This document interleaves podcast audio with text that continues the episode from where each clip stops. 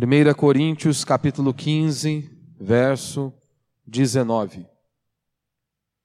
Eu falei um pouquinho sobre, compartilhei um pouco até sobre este versículo em alguma de minhas pregações por esses dias. E hoje eu quero falar mais um pouquinho sobre esse contexto aqui de Coríntios capítulo 15, né? E antes de começar aqui com esta pregação, e faz parte da mensagem, na verdade, eu quero fazer uma pergunta da qual Paul Washer faz várias e várias vezes, né? Se você morresse agora, para onde você iria? Se você morresse agora, você tem a convicção de para onde você vai?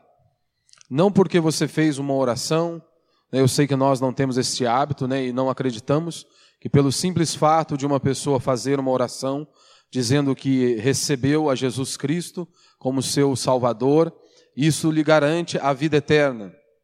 Mas, por outro lado, nós temos inúmeras pessoas que afirmam conhecer a Deus, servir ao Senhor e professarem a fé em Cristo Jesus, mas são pessoas que estão completamente longe da palavra de Deus. Elas até falam que professam a fé em Cristo Jesus, mas a realidade, a vida delas, não comprovam aquilo que elas reafirmam seja no culto público, seja num pequeno grupo, a vida delas não tem frutos conforme deveriam ter. Então a pergunta é essa: você, se você morresse hoje, você estaria preparado para estar com o santo e todo-poderoso Deus? Você estaria preparado para estar frente a frente com Deus todo-poderoso, o criador dos céus e da terra? Porque você pode estar aqui nesta noite e reafirmar várias e várias vezes que você crê em Cristo, que você é um servo de Deus, mas você não vive uma vida piedosa. Você até diz gostar de bons sermões, ler bons livros, mas você não, a, a sua vida não tem frutos dignos, como a Escritura diz que nós devemos ter. Então é um alerta para todos nós, nós devemos nos examinarmos todos os dias. A vida cristã ela é precedida e seguida de arrependimento constantemente. Algumas pessoas acham que arrependimento é apenas quando elas se convertem, quando elas conhecem o cristianismo, quando elas ouviram falar de Cristo Jesus. Mas arrependimento é algo constante, é diário, ou seja, é um estilo de vida. Não tem como você dizer que é um cristão se você não se examina todos os dias de sua vida se você já se acostumou com seus pecados, se você já se acostumou com seu estilo de vida, com o seu temperamento, como alguns gostam de dizer. Nós não fomos chamados para sermos como a maioria, nós não fomos chamados para ser um sucesso aos olhos desse mundo, mas você foi chamado para glorificar a Deus. Todos nós fomos chamados para glorificar a Deus. Nós não fomos chamados para construirmos impérios. Nós não fomos chamados para sermos aceitos pelos outros. Você, meu irmão, você, minha irmã, foi chamada para se parecer com Cristo, para glorificar a Deus por meio de sua existência. Então é muito mais do que nós apenas falarmos, é, reafirmarmos em uma oração ou abrirmos os nossos lábios e dizermos que cremos em Deus. Mas se isso não desemboca em nada na sua vida, se isso não tem algo prático em sua vida, a fé que tanto você diz ter em Cristo Jesus. E aí então tem tudo a ver com o que eu vou falar. Paulo está dizendo aqui no verso 19: se a nossa esperança em Cristo se limita apenas a esta vida, somos os mais infelizes de todos os homens. Se a nossa esperança em Cristo se limita apenas a esta vida, somos os mais infelizes de todos os homens. Paulo ele não está dizendo que é proibido você ter esperança em Cristo para esta vida. O que Paulo está dizendo que é um grande problema, o grande erro é você ter esperança em Cristo apenas para esta vida. Você ter esperança em Cristo apenas para uma cura, para uma, resolver um problema em seu casamento ou qualquer outra circunstância. O problema é quando a sua fé em Cristo está restrita apenas o hoje, o aqui e o agora.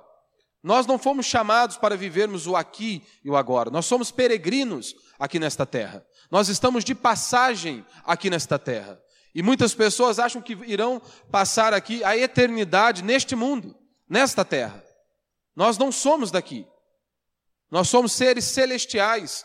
Nós fomos chamados para algo muito maior do que muitos vivem apenas. Estão fincados aqui, criaram raízes aqui. Contexto aqui do capítulo 15 é que os coríntios eles não acreditavam em ressurreição.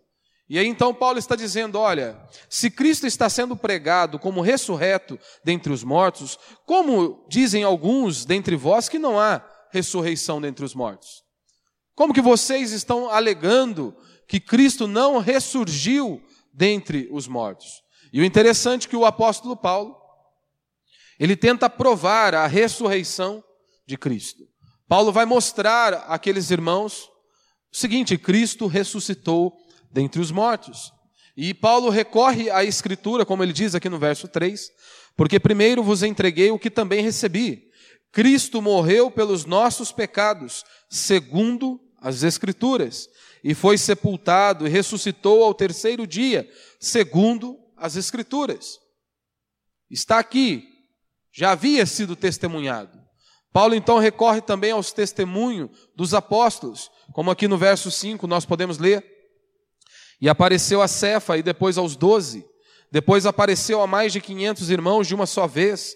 E a maior parte deles ainda vive, alguns já faleceram. Depois apareceu a Tiago e a todos os apóstolos. E depois de todos apareceu também a mim, como um nascido fora de tempo certo.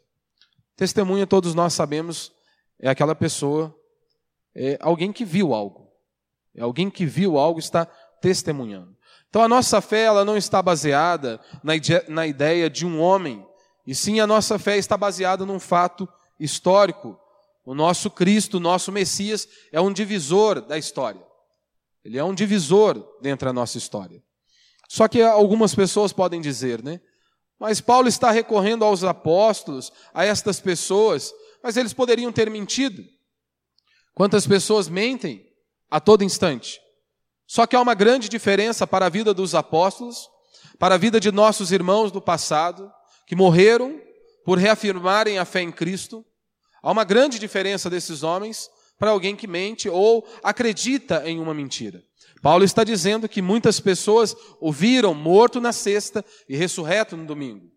E Paulo está afirmando: olha, muito dessas pessoas que o viram ainda estão vivos. Alguns já morreram, mas a maioria está viva, pode reafirmar, confirmar e reafirmar o que eles viram. E nós também estamos aqui para isso. Por que aqueles homens mentiriam? Eles não receberam nada em troca, a não ser perseguição, a não ser perderem a própria vida, simplesmente por dizerem: Eu vi ele morto na sexta e ressurreto no domingo. Eles perderam a própria vida, perderam suas famílias por conta disso, por reafirmarem a fé e a verdade. Você tem outras pessoas que morrem, né, como muçulmanos, morrem por uma mentira que eles acreditam ser verdade. A nossa fé já é completamente diferente. Pessoas testemunharam, pessoas viram então a nossa fé não está baseada na ideia de um homem, e sim num fato histórico, na morte e na ressurreição de nosso Senhor Jesus Cristo. E havia esta polêmica ainda entre aqueles irmãos, entre aquelas pessoas. E é impressionante como que a Bíblia é atual. Corinto, pessoas crentes, mas não criam em ressurreição. E hoje? Dois mil anos se passaram e nada mudou. Muitos que se dizem cristãos vivem apenas o aqui e o agora.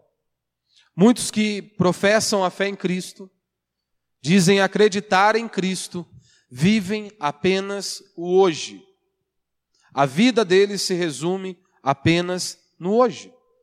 E o grande responsável né, por difundir essa ideia, com certeza, são os adeptos da teologia da prosperidade. Uma teologia triunfalista que não fala apenas acerca de dinheiro, mas sim que você irá é, triunfar em todas as áreas de sua vida. O interessante é que Paulo diz: olha, já que foste ressuscitados com Cristo, buscai as coisas lá do alto, buscai as coisas lá de cima. Jesus foi categórico a nos dizer: o meu reino não é daqui. Aí vem os adeptos da teologia da prosperidade e tentam colocar na cabeça de todos, a qualquer custo, que você vai ser cabeça neste mundo, que Deus te chamou para você ser um sucesso aos olhos deste mundo, que as pessoas irão colocar um tapete para você, tapete vermelho para você passar. Essa é a ideia dos adeptos aí da teologia da prosperidade. Jesus disse: Olha, vocês devem ajuntar tesouro onde a traça e a ferrugem não corroem. Ou seja, juntem, ajuntem tesouro no céu. A teologia da prosperidade vem e diz: Olha, vocês têm que ajuntar tesouro aqui nesta terra. Quanto mais, melhor. Quanto mais tesouro você possuir e adquirir nesta vida, aí sim é uma grande evidência de que Deus está com você. Interessante é que você olha para essas pessoas e nada contra você adquirir coisas. Nós não temos problema com dinheiro. O problema é quando o dinheiro é o centro de sua existência. E nós vemos muitas pessoas dizendo ser, serem servas de Deus, tementes ao Senhor, que às vezes podem até se enquadrar no perfil aí da teologia da prosperidade, possuem inúmeros bens, têm muito dinheiro, mas são ímpios, e eles estão debaixo da ira de Deus. E se morrerem, estão condenados a uma eternidade de sofrimento. Mesmo sendo tendo o aval desses homens, mesmo que a luz desses homens sejam pessoas que têm a graça de Deus e o favor de Deus a elas, né? Só que quando Jesus olha para nós, como que é o nosso caráter? Será se nós somos perseguidos, assim como o nosso mestre foi perseguido? Ou será se muitas vezes somos perseguidos, é justamente porque nós não nos parecemos com Cristo?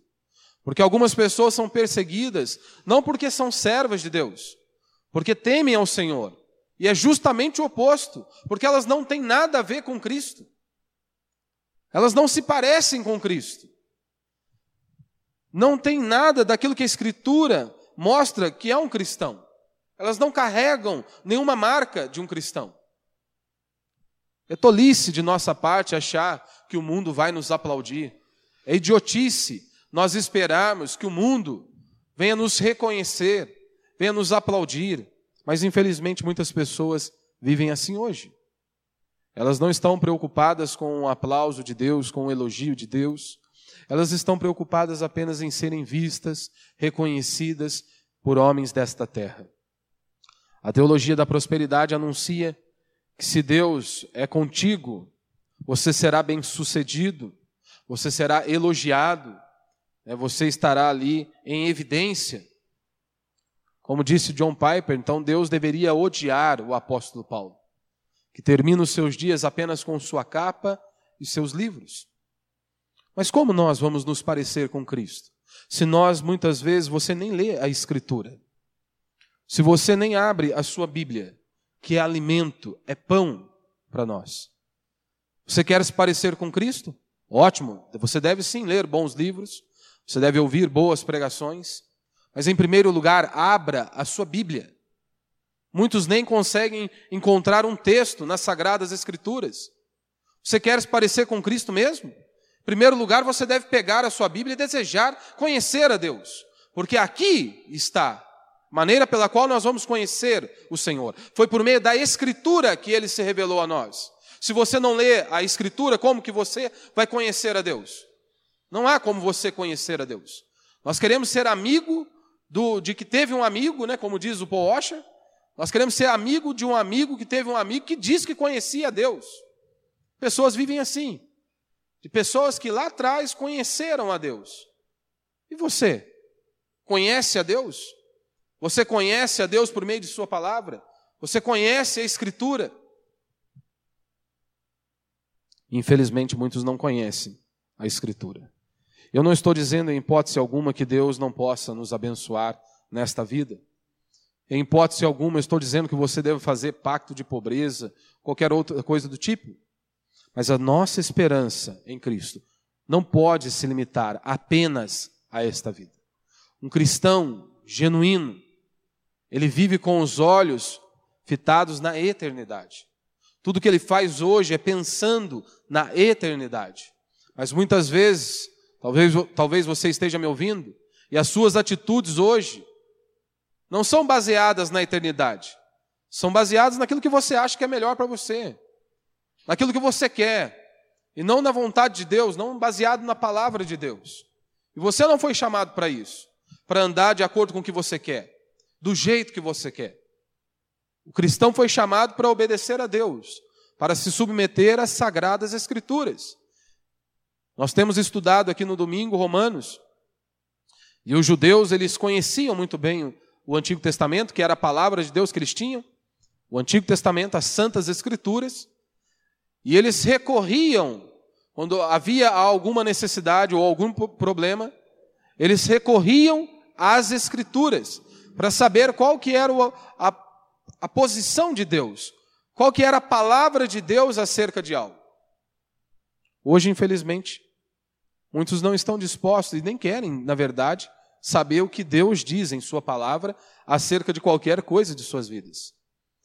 Muitos preferem ficar com a palavra aí de um guru da fé, porque isso não irá confrontá-lo, não vai confrontar o pecado dele, ele vai poder continuar vivendo uma vidinha medíocre do jeito que eles estão acostumados a viverem, mas já que eles tiveram um aval de um guru da fé, está ótimo. Então, meu irmão, aqui nós vemos que Paulo está tratando acerca da eternidade, da ressurreição, porque ele fala, essa doutrina tem uma implicação muito prática em nossas vidas.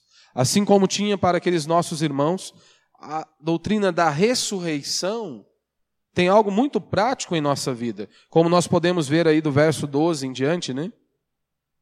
Se Cristo está sendo pregado como ressurreto dentre os mortos, como dizem algum dentre, dentre vós que não há ressurreição dos mortos? Mas se não há ressurreição dos mortos, também Cristo não ressuscitou. E se Cristo não ressuscitou, então a nossa pregação é inútil e também a vossa fé. Está vendo? Se Cristo não ressuscitou dentre os mortos, como eles estavam dizendo, Paulo tem uma resposta para eles. O que, que vocês estão fazendo? Nós estamos perdendo tempo. Se Cristo não ressurgiu dentre os mortos, o que nós estamos fazendo? Se Cristo não ressurgiu dentre os mortos, o que nós estamos fazendo hoje é balela. Se Cristo não ressuscitou dentre os mortos, para que vivermos uma vida piedosa? Se Cristo não ressuscitou dentre os mortos, para que abrimos mãos, abrimos mão de muitas coisas nesta vida, para cumprirmos a vontade de Deus? Se Cristo não ressuscitou dentre os mortos, todo trabalho é em vão. Só que nós ouvimos constantemente o mundo dizer, né? Não importa o que você crê, importa o que você faz, não importa a igreja que você congrega, importa o que você faz. Mas aqui nós temos um grande problema. Nós temos um grande problema. Você só vai agir conforme o seu pensamento. Você vai ter uma atitude baseada naquilo que você pensa, naquilo que você crê. Somente assim nós temos uma atitude. Ou seja, a tua crença influenciará a tua atitude. Ou seja, o que eu creio vai determinar a minha atitude. E não há como fugir de crer em algo. Porque as pessoas dizem: um ateu não crê em nada. O ateu diz que Deus não existe. Ora, o simples fato dele parar e dizer que Deus não existe, ele está acreditando em algo. Então não há a possibilidade de fugirmos de alguma coisa, de crermos em algo. Né, e durante a igreja, durante a história da igreja, você vê alguns grupos surgindo, né, como o gnóstico, eles diziam que a carne é má, né, que a matéria não era boa. Ou seja, o importante é o espírito. Só que aí você tem um grande problema. Se a carne é má, o importante mesmo é só o espírito, ou seja, Jesus não poderia ter corpo. Ou seja, tudo aquilo que aconteceu na cruz foi uma encenação, foi um show. Ou seja, Jesus foi um charlatão, foi um, um enganador. Então isso vai desembocar em outra atitude. Se a carne é má, o que importa é realmente o espírito, então você tem um, um outro problema. Você pode se tornar um libertino, já que a carne é má. Então vamos viver o hoje, vamos aproveitar o hoje. E não é assim que muitos vivem? Aqueles que dizem ser cristãos vivem. Você não consegue muitas vezes distinguir se ele é um cristão ou se ele é um ímpio. Você não consegue, se você colocar duas pessoas lado a lado, você não consegue distinguir se é de fato um crente ou se ambos são ímpios. Eu sei que alguns podem falar, mas a roupa é só o exterior. É, mas se não consegue mudar nem o exterior, o mínimo do mínimo, quando dirá o interior. Se o mínimo do mínimo, que é o exterior, não consegue esconder, imagine o interior. Por isso que é importante você ouvir, ler e conhecer as doutrinas bíblicas. Importante você conhecer as sagradas escrituras. Você precisa ap aprender uma verdade e aprofundar e continuar aprendendo a verdade. Como Jesus disse: Conhecereis a verdade e a verdade vos libertará. João 14,6 diz, né? Jesus respondeu: Eu sou o caminho, a verdade e a vida. Ninguém chega ao Pai senão por mim. Primeiro a verdade, depois a vida. Quais as implicações disso? Primeiro, quem não crê na eternidade vive em pecado.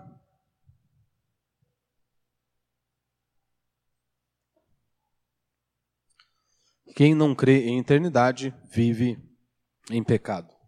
Quando você lê 1 Coríntios, você percebe aqui que o sentido literal é salvação, mas o outro sentido é que quem não crê no eterno vive de qualquer maneira aqui. Quem não crê que um dia ele estará frente a frente com Deus, ele vai viver de qualquer maneira aqui nesta vida. Ele transa com quem quiser, cada dia ele está com uma mulher, ou cada dia ela está com um homem. Ela pode se divorciar, ou ele pode se divorciar por qualquer motivo, porque se não existe Deus, se não existe eternidade, eu posso fazer o que me dá na telha. Eu posso viver o hoje, eu posso viver vida louca hoje, e acabou. Eu não vou estar diante de um Deus um dia. Vida louca, vamos curtir, vamos aproveitar. É o que Paulo está dizendo. Se não existe ressurreição, vamos fazer o que dá na cabeça. É, muitos vivem como a canção lá de John Lennon, né? Imagine se não houvesse céu e inferno. O resultado nós temos aí é vida louca, sexo, livre e drogas, e por aí vai. Imagine se não houvesse céu e inferno. Por exemplo, o sexo antes do casamento. Neste mundo é algo normal. Neste mundo não é crime. Ou seja, neste mundo a pessoa não vai perder nada por fazer sexo antes do casamento. Mas por que então ser diferente? Por que ser diferente? Por que não fazer sexo antes do casamento? Ora, é simples, porque nós somos peregrinos. Nós estamos aqui de passagem. Nós pertencemos a Deus.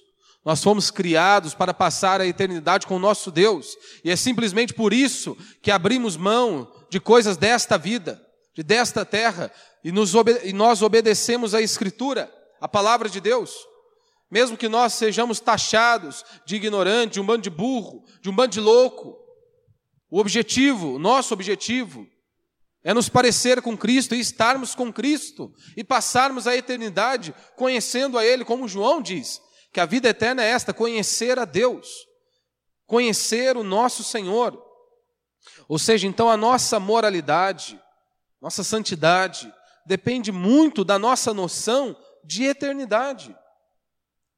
Porque é impossível, se você tem uma noção correta acerca da eternidade, que você vai estar diante de um Deus que é santo, e você continue vendo os lixos que você vê, e você continue cultivando os pecados que você tem costumado cultivá-lo. É impossível, se nós compreendemos que nós vamos estar diante de um Deus santo, e nós amarmos coisas que Deus abomina. É inadmissível isso. Só ama coisas que Deus abomina aqueles que não conhecem a Deus, aqueles que não perceberam e não vivem com a ótica na eternidade, pensando na eternidade. Por isso que amam coisas que Deus odeia, coisas que Deus abomina. Algumas pessoas podem dizer, dizer né, eu não concordo com isso. Eu não concordo sobre não fazer sexo antes do casamento, eu não concordo é, sobre divórcio, eu não concordo sobre nada, eu, eu faço o que eu quero da minha vida. Ótimo. Você falar para mim é ótimo, sem problema algum.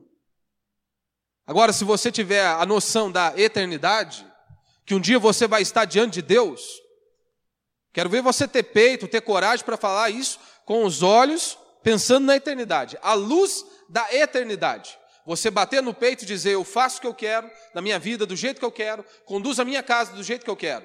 E eu não estou nem aí se um dia eu estarei diante de Deus. Agora, um dia você vai estar diante dele. Todos nós aqui estaremos diante dele. Um dia nós estaremos diante do Deus Todo-Poderoso. Se não há eternidade, você pode transar com quem você quiser, quantos dias na semana você quiser, com quantas pessoas você quiser. Se não há eternidade, você pode se divorciar hoje, casar amanhã e casar de novo e fazer o que você bem quiser. Se não há eternidade, qual é o problema disso tudo? Não é isso que o mundo diz? Qual que é o problema disso? Hoje você olha para o mundo e olha para a igreja, é a mesma coisa, o padrão é o mesmo, não mudou. As pessoas vivem o mesmo estilo de vida, eh, colocam as mesmas roupas, eles se parecem. Se parecem. Se não existe Deus, se não há eternidade, qual que é o problema? Agora, se há um Deus eterno, se há a eternidade, um dia você estará diante dele.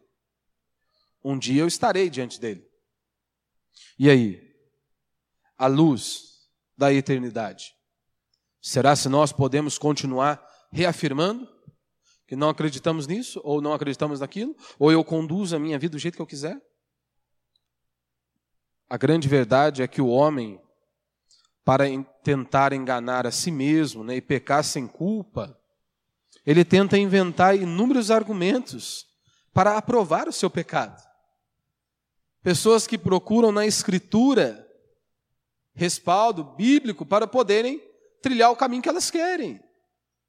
Elas tentam buscar uma brecha na Escritura para aprovarem o seu pecado. Outros vão procurar um pastor para aprovar o seu pecado. Como certa vez um rapaz veio conversar comigo e ele já estava no segundo casamento. E aí ele dizia que não estava bem mais com a mulher.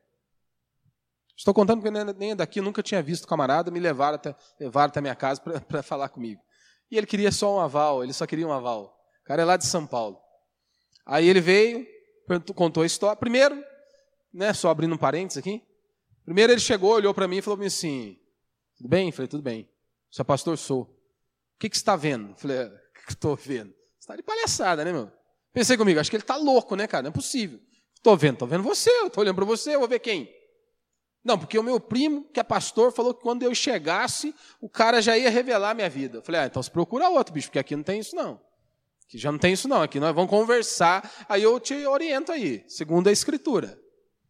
Aí ele disse que não gostava mais da mulher, que tinha um filho lá, mas que não estava bem, para ir pororó, toda aquela ladainha, né? A lenga-lenga lá, né? Falei, beleza. Falei, é, ela te espanca? Não. Você a espanca? Não. Ela te traiu? Não. Você a traiu? Não. Então tá bom. Então beleza, por que você quer separar? Não, porque não, não amo mais. E, beleza, e o seu compromisso? Você assumiu aí. Você tem um filho, não é? Ah, mas eu quero a minha felicidade. A do seu filho que, que pouco importa, né? Felicidade do seu filho não, tá nem, não tem nenhum problema, né? A dele pode, ah, deixa ele se lascar na vida, né? Você então está preocupado consigo mesmo, né? Viver vida louca, né? É, então você tem que aprender. A escritura diz que você está errado. Você tem que ficar com a sua mulher e honrá-la. Você tem que honrar o seu compromisso. Você tem que ser um homem de verdade. Aí falei um punhado para ele, né? Aí terminou a conversa. O que você acha que ele falou para mim? Será se a outra igreja lá em cima está aberta? Porque ele queria um aval. Ele queria que eu desse uma autorização para ele pecar.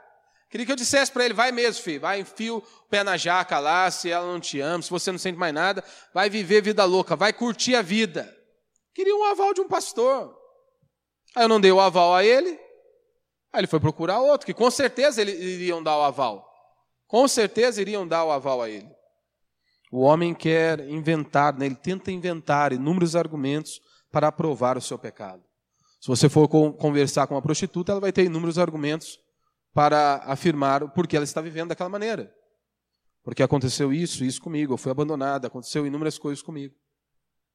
Se você for conversar com um traficante, a mesma coisa.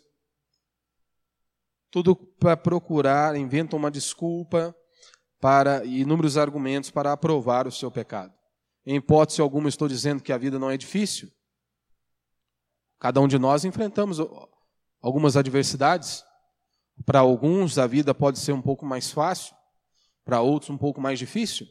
Mas nós não podemos usar isso como uma desculpa para vivermos em pecado, para nos distanciarmos de Deus ou para não nos submetermos às sagradas escrituras. Como o salmista diz, né? Diz o tolo em seu coração: não há Deus. Para que ele diz isso? Por que, que ele diz isso? Para ele nadar de braçada no pecado. Então é fácil você discordar aqui, mas e a luz da eternidade? O que você está fazendo aos olhos de Deus é correto? É isso que você deveria se perguntar. É o que nós deveríamos ouvir o conselho do apóstolo Paulo. Examine o homem a si mesmo. Então, quando você olha para a sua vida, à luz da eternidade, aos olhos de Deus, é correto você fazer o que você faz? Ou que você está fazendo? Essa é a pergunta que nós deveríamos fazer. É que nós vivemos num mundo de impunidade, né, onde políticos roubam a torto e direito, muito difícil serem presos, muito difícil serem presos. Pessoas cometem coisas horríveis e mesmo assim dificilmente pagam por seus erros. Então, por que ser honesto sem ninguém saber? Por que andar de maneira correta se ninguém muitas vezes está vendo? Por que viver uma vida piedosa? Por que andar em santidade se muitos não estão vendo? Ora, só se você crê que um dia você estará diante de Deus. Somente assim. Só se você crê que um dia você estará diante do Deus Todo-Poderoso. Somente para aqueles que creem na eternidade. Se você tiver a consciência que um dia a cortina desta vida vai se fechar, e não acaba ali. Fechou a cortina desta vida, mas vai abrir a cortina da eternidade. Se você tiver esta consciência, que pode fechar a cortina desta vida, mas que irá abrir a cortina da eternidade, você irá viver de forma diferente. Porque se eu tenho a noção de eternidade, eu vou viver de maneira diferente. Isso vai ter resultados em minha vida hoje, nas minhas atitudes hoje. Ou seja, quem visa a eternidade estará com os dois pés bem firmes para viver em santidade. Aquele que visa a eternidade, ele estará com os dois pés bem firmes para viver em santidade. Segundo, e último princípio aqui para a gente encerrar: quem não crê na eternidade não pode ser útil a Deus em sua obra.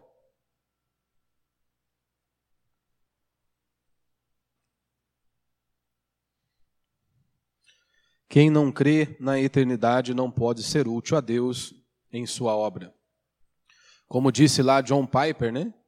As únicas pessoas que prestam para esta vida são aquelas que estão radicalmente focadas naquela vida. As únicas pessoas que prestam para esta vida são aquelas que estão radicalmente focadas naquela vida. O que nós mais ouvimos, né? Nós crescemos ouvindo pessoas dizendo, né? Seja fiel e colha os frutos aqui. É, isso, esse princípio nós temos no mundo, né? Se você, desde que você se dedique, você será o melhor. Desde que você se dedique, você terá sucesso. Tudo depende de você. E isso também entrou dentro da igreja, né? Seja fiel e colha os frutos aqui. Isso é uma mentira. Nós vamos colher frutos, mas a maioria não é aqui. A maioria não é neste mundo. É certo que nós vamos colher, mas não há garantia alguma que vai ser aqui. Se você obedecer a Deus, se você se submeter à palavra de Deus, andar em santidade, viver uma vida piedosa, não há nenhuma garantia que os seus problemas nesta vida serão solucionados. Não há nenhuma garantia que tudo vai dar certo da forma que você quer, da forma que você espera. Mas nós vamos colher. Por isso que nós temos que ouvir palavra de, as palavras de Jesus. O meu reino não é deste mundo. Quando você olha lá para Hebreus capítulo 11, galeria dos homens da fé, o que, que o autor diz? Olha que muitos não viram a promessa, mas viveram de acordo com o que Deus havia ordenado. Viveram, deram bom testemunho. É assim que a Escritura nos ensina. Eclesiastes capítulo 10, verso 5 diz, né?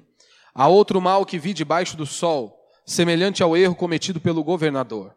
A tolice posta em grande dignidade, e os ricos assentados em lugar inferior. Tenho visto servos montados a cavalo e príncipes andando a pé como servos. Né? A tolice está posta, está posta em grande dignidade, os ricos assentados em lugar inferior. Servos montados a cavalos e príncipes andando a pé como servos. Uma inversão. A maioria daqueles que serão honrados na glória são aqueles que muitas vezes são considerados pequenos, feios e desprezíveis neste mundo. Mas homens que têm andado em santidade diante do seu Deus. Essa é a grande verdade. Muitos, a maioria daqueles que serão honrados na glória, são homens que muitas vezes neste mundo são considerados pequenos, feios, desprezíveis, tolos, mas são pessoas que têm andado em santidade diante do seu Deus. Têm decidido obedecer à voz de seu Deus. Basta você olhar, começar a olhar para o nosso Criador, para o nosso Deus, para o nosso comandante, Cristo. O que ele recebeu? Foi uma cruz, foi uma coroa de espinho. Foi isso que ele recebeu. Você olha para os apóstolos, o que eles receberam por seguirem a Cristo? Perseguição. Foram isso que eles receberam. Mas hoje nós temos aí a geração dos crentes Nutelas, né?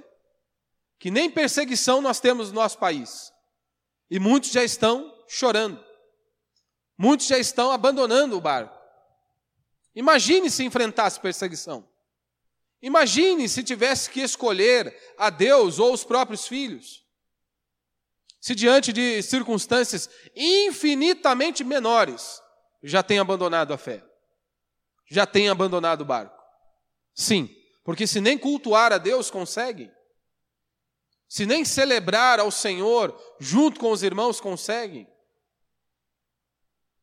você acha mesmo que precisamos de mais alguma coisa? Por isso que você não pode ouvir falsos profetas. Por isso que você tem que conhecer a Escritura. Por isso que você tem que conhecer a palavra de Deus.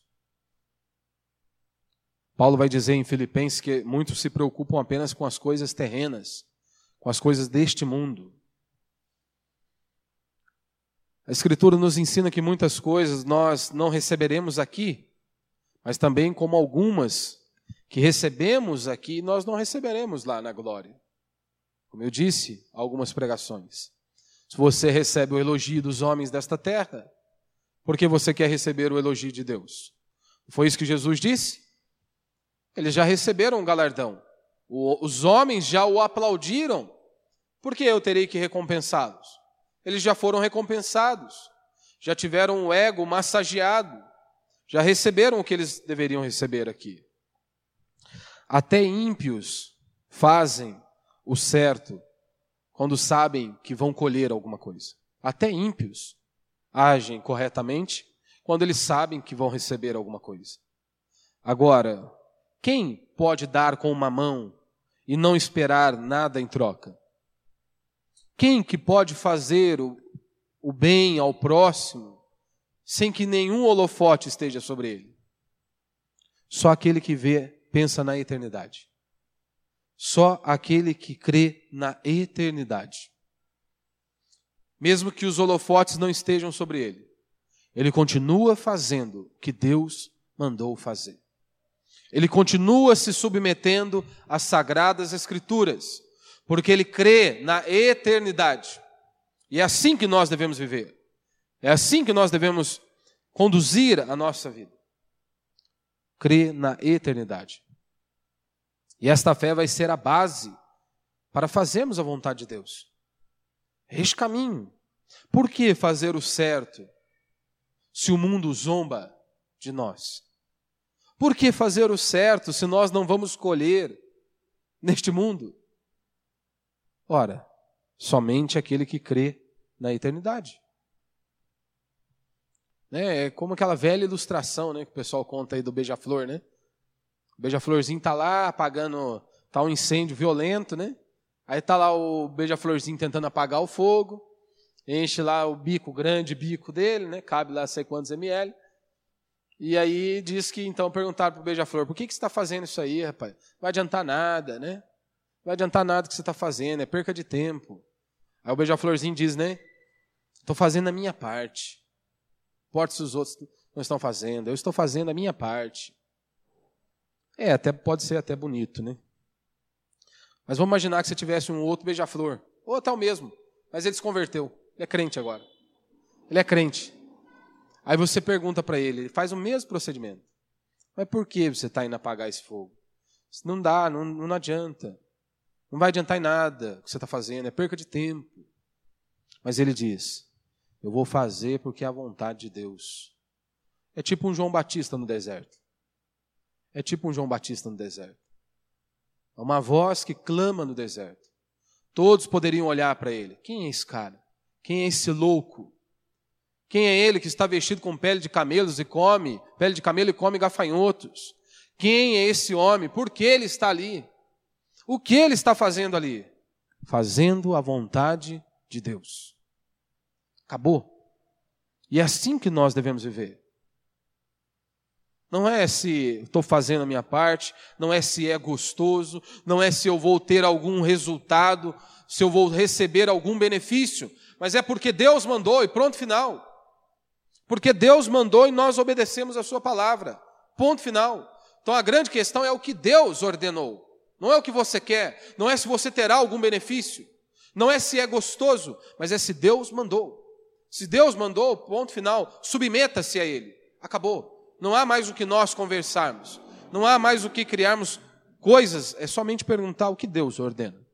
É a vontade de Deus? Se for a vontade de Deus, eu tenho que apenas me submeter. O mundo nos estimula a sermos um sucesso, não é? Quantos pastores mundanos nós temos hoje?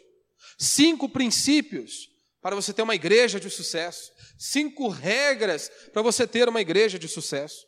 Eu não estou preocupado se a nossa igreja vai ser uma igreja de sucesso.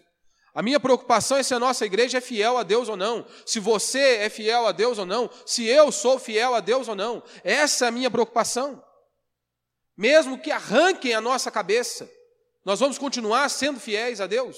Essa é a pergunta. Não é se nós vamos ser um sucesso aos olhos deste mundo. Não é se as pessoas desta cidade vão nos reconhecer. Mas é se nós estamos sendo fiel a Deus. Se nós estamos nos submetendo à Sua palavra.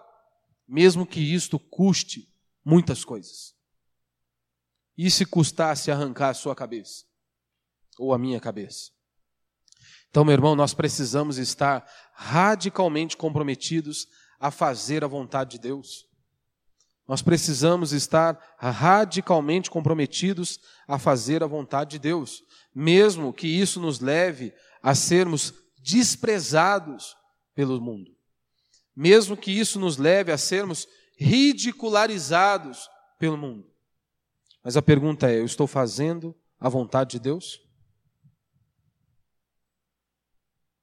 O caminho para o fracasso começa quando você quer ser um sucesso. Essa é a verdade. O caminho para o fracasso é quando você quer ser um sucesso. Por exemplo, se um pastor, a maior preocupação dele é ser um sucesso, pode ter certeza que ele vai deixar de pregar a verdade. Porque a verdade não vai atrair. A verdade não é aquela que vai agregar muitas multidões.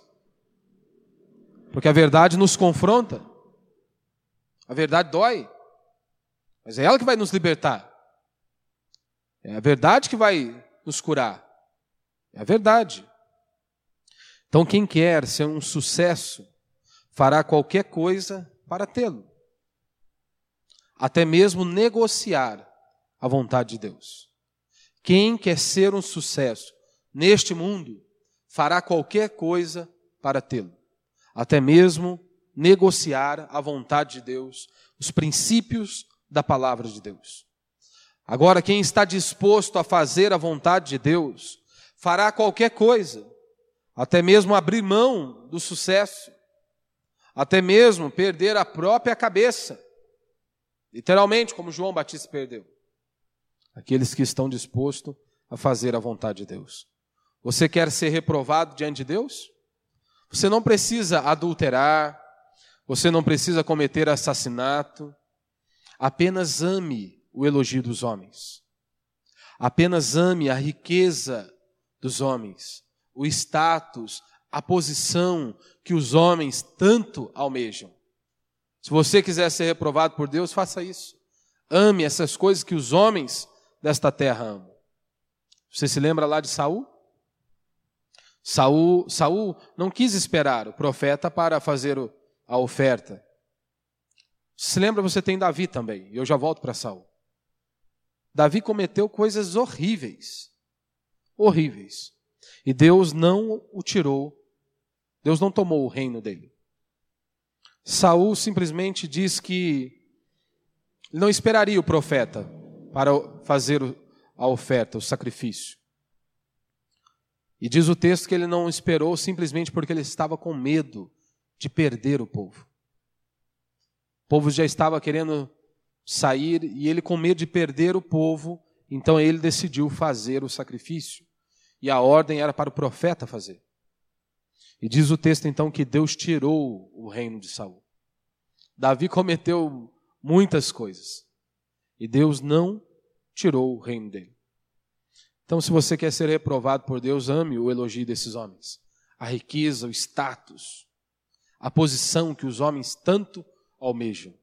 Você não precisará cometer adultério, assassinato, nenhuma outra coisa. Você se lembra quando Jesus está pregando e ele nota que algumas pessoas estão indo embora? que algumas pessoas já estão saindo, porque o seu sermão era duro, era o que eles diziam. Quando Jesus vê algumas pessoas indo embora, o que ele faz? Ele muda o sermão? Ele muda a pregação para não perder pessoas? Não. Ele olha para os discípulos e aí, vocês vão ficar? Ou vocês vão embora também com o restante? Ele não mudou o sermão para agradar ninguém. Ele não mudou a pregação para agradar ninguém. Ele continuou anunciando a verdade.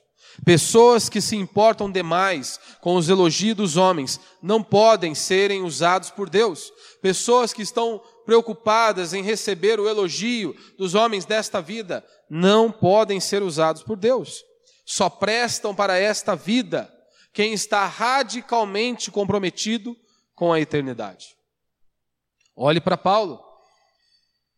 Você lê a história de Paulo, por que Paulo passou enfrentou horrores. Por quê? Por que Paulo passou tantas dificuldades? Quem que vai pregar e correr risco de perder a própria vida? Quem vê a eternidade. Quem vive pensando na eternidade. Quem vai abrir mão de coisas por Deus? Somente aquele que vê a eternidade. A coragem de Paulo era porque ele estava comprometido com a eternidade. Coragem dos servos de Deus estava porque eles tinham um comprometimento com a eternidade, eles viam a eternidade, eles sabiam que um dia eles estariam com Deus. Ou seja, eles temiam a Deus. E quem teme ao Senhor não precisa temer a homem algum. E é por isso que eles continuavam firmes, mesmo que poderiam ser mortos, como muitos foram. Mas eles temiam apenas a Deus. Por isso eles não se preocupavam com o resto. Por isso, meu irmão, viva para a eternidade. Viva para a eternidade. O hoje, mas com os olhos fitados na eternidade. Qual que é o objetivo da sua vida? Qual que é o objetivo da sua vida? Para muitos, é chegar ao final da vida e dizer: Olha, eu fui um sucesso. Olha o carrão que eu tenho, olha o casão que eu tenho. Os meus filhos estão fazendo a melhor faculdade. Sabe o que é isso? Mediocridade. Isso é mediocridade. Pessoa chegar, o objetivo da vida é chegar no final da vida e dizer: Eu tenho um belo carro, uma bela de uma casa, os meus filhos cursaram a melhor faculdade. Isso é mediocridade. Quero olhar para trás no final de minha vida, não sei quantos anos Deus vai me conceder, mas eu quero chegar no final de minha vida e olhar para trás e realmente dizer: a minha vida valeu a pena. Será se eu fiz algo que vai ficar para a eternidade? Ou se eu perdi o meu tempo, os anos de vida que Deus me deu, eu perdi nesta terra. Eu não fiz o que Deus ordenou. Eu não dei valor àquilo que Deus havia me comissionado. Essa é a pergunta que nós deveríamos nos fazer. Agora estamos preocupados com 70, 100 anos. Meu irmão, aqui no máximo 100 anos de vida para nós aqui. No máximo.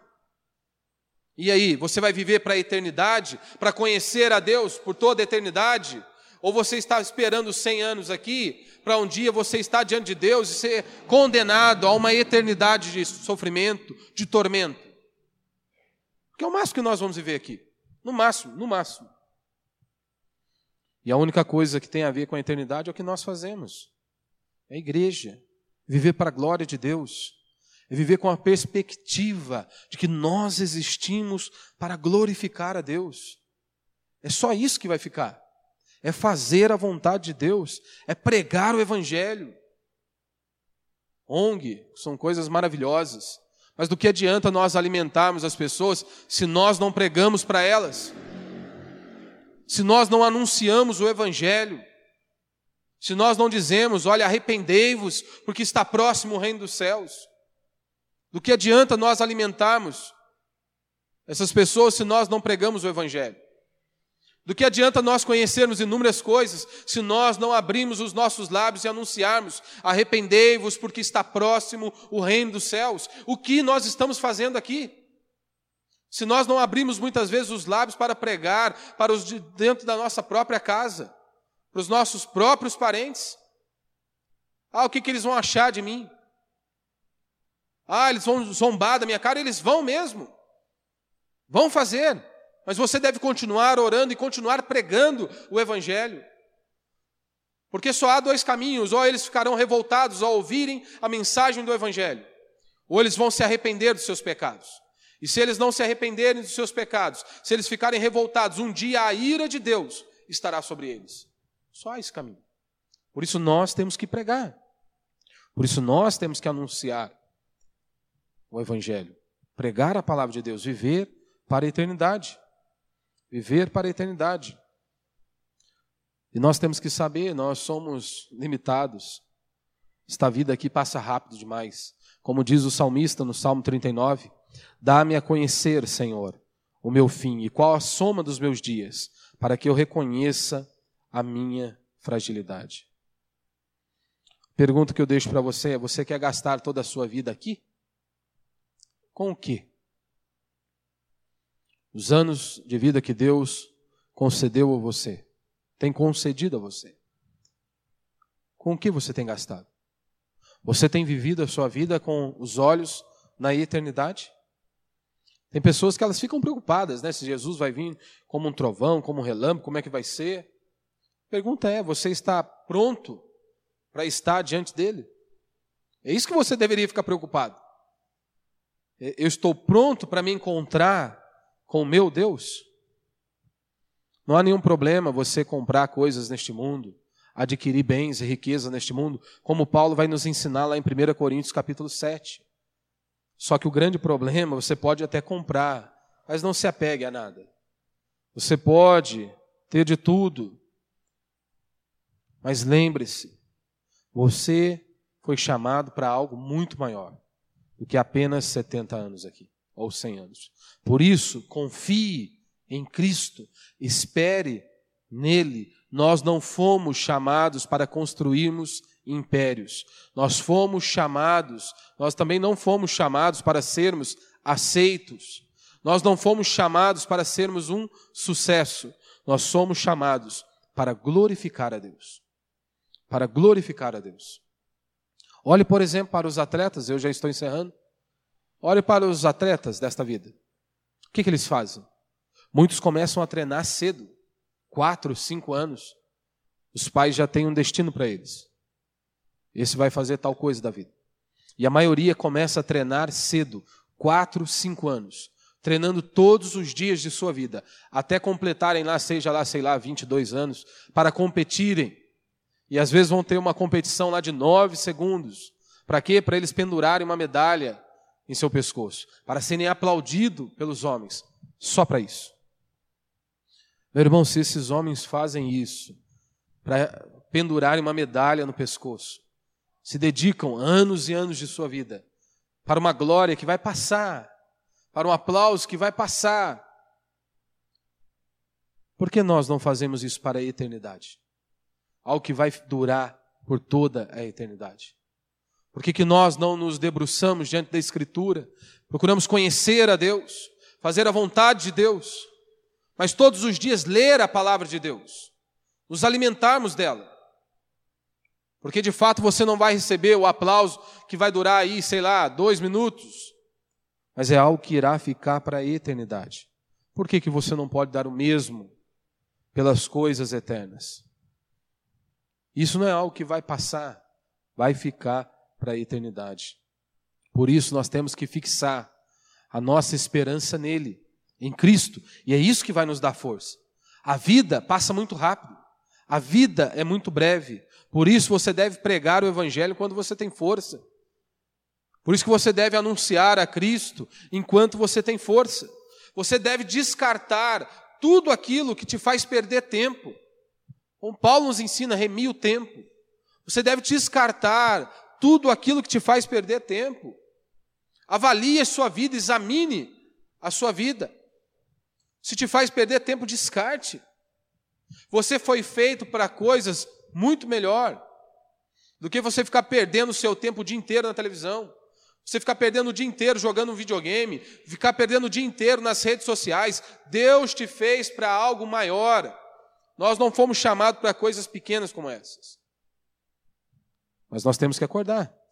Se você é filho de Deus, meu irmão, nada nesta terra vai te satisfazer. Nada vai te satisfazer. Mas será mesmo se nós queremos conhecer a Deus? Será mesmo se nós queremos crescer nesse conhecimento? Será mesmo se nós queremos ser cheios do poder de Deus, da vida de Deus, do Espírito de Deus? Para você ser cheio, alguma coisa tem que ir embora. Alguma coisa você tem que perder. Você precisa abrir mão de coisas. Se nós realmente queremos Deus, não tem como você querer ser cheio de Deus se você ama coisas que Deus abomina. Não tem como você ser cheio de Deus se você ama coisas que Deus abomina. Só tem um meio para qual nós sermos cheios de Deus, tem que existir uma separação. Uma separação tem que ocorrer. Nós precisamos amar as coisas que Deus ama. Nós temos que obedecer a palavra de Deus, nos submetermos à palavra de Deus. Não foi isso que Jesus disse? Aquele que me ama, guarda os meus mandamentos. É aquele que vive para o Senhor.